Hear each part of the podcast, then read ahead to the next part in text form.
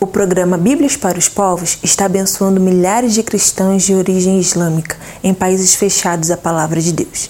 Até as crianças têm a oportunidade de ter sua própria Bíblia em seu idioma, e isso gera testemunhos maravilhosos, como o do pequeno Nima de apenas 6 anos. A família de Nima se converteu em 2020.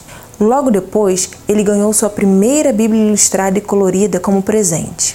Desde então, nosso pequeno irmão em Cristo não passa um dia sequer sem as lindas histórias da palavra de Deus. Seu coração se alegra com cada uma delas, mas a família mantém todos os cuidados em relação aos parentes que ainda são muçulmanos. Eles esperam o tempo certo de expor sua nova fé. Recentemente, um fato extraordinário aconteceu. O avô de Nima, que é um muçulmano fervoroso, foi visitar a família. Para surpresa dos pais, Nima correu e pegou sua Bíblia, agarrou a mão do avô, o levou para o quarto e o fez sentar em sua cama. No colo do avô, aquele pinguinho de gente abriu a sua Bíblia e começou a contar as histórias que aprendeu. Ele foi logo falando sobre como Jesus morreu e ressuscitou para se tornar o salvador de toda a humanidade. Que cena maravilhosa aquela!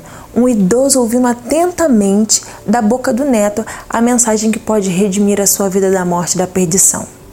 O avô de Nima agora participa de um pequeno grupo de estudo da Bíblia e certamente em breve fará a sua decisão por Cristo. Ore por ele e pelos demais familiares de Nima e contribua para que mais e mais Bíblias e Novos Testamentos sejam produzidos e distribuídos no Oriente Médio.